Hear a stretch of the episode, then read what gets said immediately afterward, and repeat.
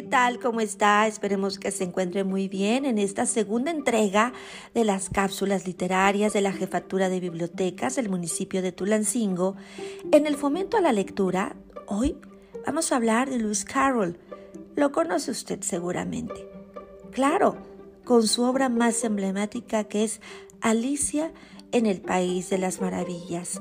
Y la continuación de esta obra es A través del espejo y lo que Alicia encontró allí.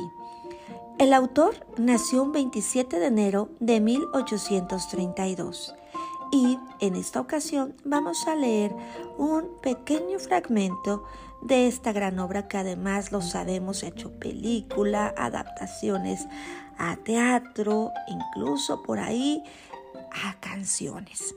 Vamos a comenzar. ¿Estamos listos? Ahí va. Alicia empezaba ya a cansarse de estar sentada con su hermana a la orilla del río sin tener nada que hacer.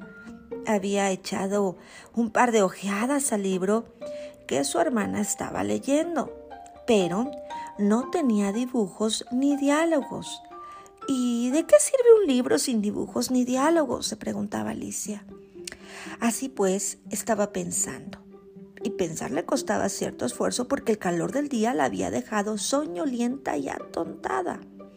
Si el placer de tejer una guirnalda de margaritas la compensaría del trabajo de levantarse y coger las margaritas, cuando de pronto saltó cerca de ella un conejo blanco de ojos rosados. No había nada muy extraño en esto. Ni tampoco le pareció a Alicia muy extraño oír que el conejo se decía a sí mismo Dios mío, Dios mío, voy a llegar tarde. Cuando pensó en ello después, decidió que desde luego hubiera debido sorprenderla mucho, pero en aquel momento le pareció lo más natural del mundo. Pero cuando el conejo se sacó un reloj de bolsillo del chaleco, lo miró y echó a correr.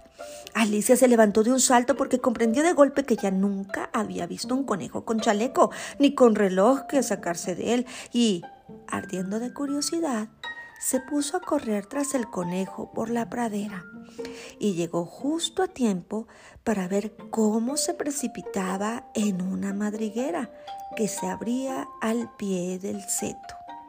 Un momento más tarde, Alicia se metía también en la madriguera, sin pararse, a considerar cómo se las arreglaría después para salir. Al principio, la madriguera del conejo se extendía en línea recta como un túnel y después torció bruscamente hacia abajo, tan bruscamente que Alicia no tuvo siquiera tiempo de pensar en detenerse y se encontró cayendo por lo que parecía un pozo muy profundo. O el pozo era en verdad profundo o ella caía muy despacio, porque Alicia mientras descendía tuvo tiempo sobrado para mirar a su alrededor y para preguntarse qué iba a suceder después. Primero intentó mirar hacia abajo y ver a dónde iría a parar, pero estaba todo demasiado oscuro para distinguir nada Después miró hacia las paredes del pozo y observó que estaban cubiertas de armarios y estantes para libros. Aquí y allá había mapas y cuadros colgados de clavos. Cogió a su paso un jarro de los estantes. Llevaba una etiqueta que decía mermelada de naranja, pero vio con desencanto que estaba vacío. Ay, muy interesante, ¿verdad?